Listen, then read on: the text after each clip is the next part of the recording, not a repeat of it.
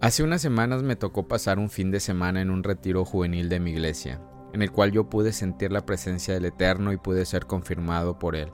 Pero algo que me hizo recordar en mis tiempos de adolescencia cuando acudí a esos retiros era esa emoción de poder ir a ver a más jóvenes, a mis amigos de otras ciudades, de otros países, poder convivir y conocer más personas, pero al momento de estar en esos servicios juveniles, escuchar a los dirigentes alentándote a bautizarte, a encontrarte con el maestro, a escuchar esos discursos, a mí me emocionaban. Ver cómo mis amigos pasaban al frente para ser bautizados, ver cómo los hermanos en voz de júbilo decían amén y se alegraban por esos jovencitos, entraba esa emoción por yo ser bautizado. Y en un abrir y cerrar de ojos ya estaba al frente con mi Biblia en mi corazón y mi mano levantada, listo para ser sumergido a las aguas. Al ser bautizado estaba esa llama en mi corazón y yo me sentía nuevo, reformado. Ver a todos mis amigos en fuego me motivaba a ir a decirle a mis primos, a mis otros amigos que se bautizaran. Era una emoción poder ser ya parte de esa membresía de la iglesia. Al terminar el retiro juvenil, cada quien regresaba a su casa con esa emoción intacta, dispuesto a todo. Pero ser bautizado conlleva una responsabilidad que a veces como adolescentes ignoramos y en ocasiones no nos preparan o no nos preparamos para llevar esta responsabilidad, el cual es el ayuno, la oración, lectura de su palabra, evitar los malos pensamientos, nuestra forma de hablar, actuar, y al no estar preparado en esto, o no le damos el seguimiento adecuado a esa emoción que tuvimos cuando decidimos ser bautizados, empezamos a dejar de sentir ese fuego.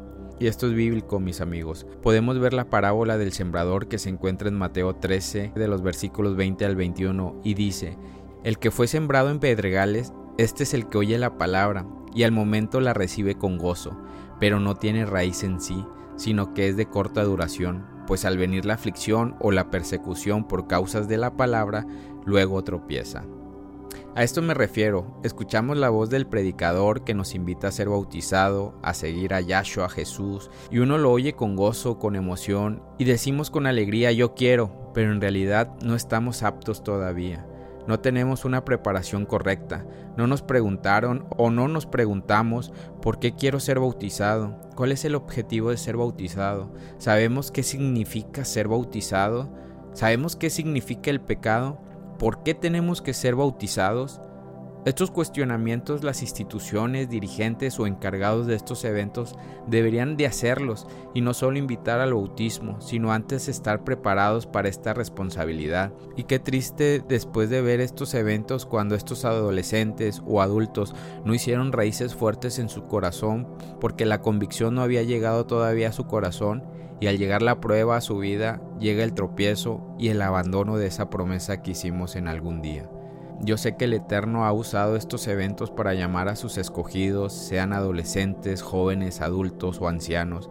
Hay o hubieron personas que por emoción siguieron a Yahshua a Jesús y ahorita se mantienen fieles, pero sabemos que tristemente la mayoría que fue por emoción cayó y ya no quisieron levantarse, alejándose de esa promesa que le hicieron al Eterno, pero otros se volvieron a levantar y ahora ha llegado la convicción a su corazón y esas personas son las que ahora oyen y entienden la palabra y dan frutos y producen cientos a 60 y a 30 por uno porque ahora ya no es una emoción sino una convicción. Y esto lo hablo con mi experiencia. Tres veces fui bautizado por emoción, mis hermanos, y ninguna de esas tres pudo durar medio año de perseverancia.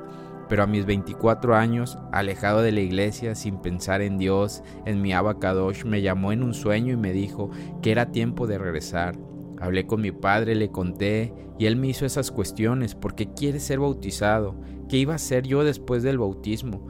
¿Qué significa pecar ahora que eres bautizado? Tuve que leer su palabra y entender por qué el Eterno me estaba hablando para regresar a su senda.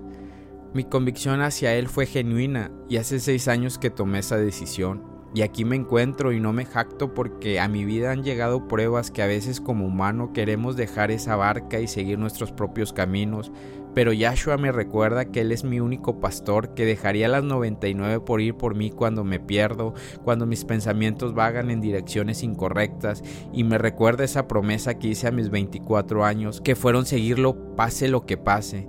Mi fe, mi convicción hacia mi Mesías sigue intacta y le ruego a mi Creador que cuando mi fe mengue, mande a sus siervos para alentarme con una oración, palabra de motivación y me regrese a su cruz. Mi amigo, mi amiga, si ya dieron ese paso de ser bautizados y crees que fue por una emoción, no te preocupes, estás todavía a tiempo de buscarlo con convicción Dobla tus rodillas y pídele al Eterno de Israel cuál es su propósito en tu vida. Dile al Eterno que te muestre tu misión al ser bautizado y empieza a leer su palabra. Búscalo en la mañana cuando tu mente se encuentra despejada de todo lo cotidiano, cuando tu mente está más conectado con el Eterno y pídele que te guíe en este nuevo camino, porque al ser bautizado eres un discípulo más de Yahshua HaMashiach.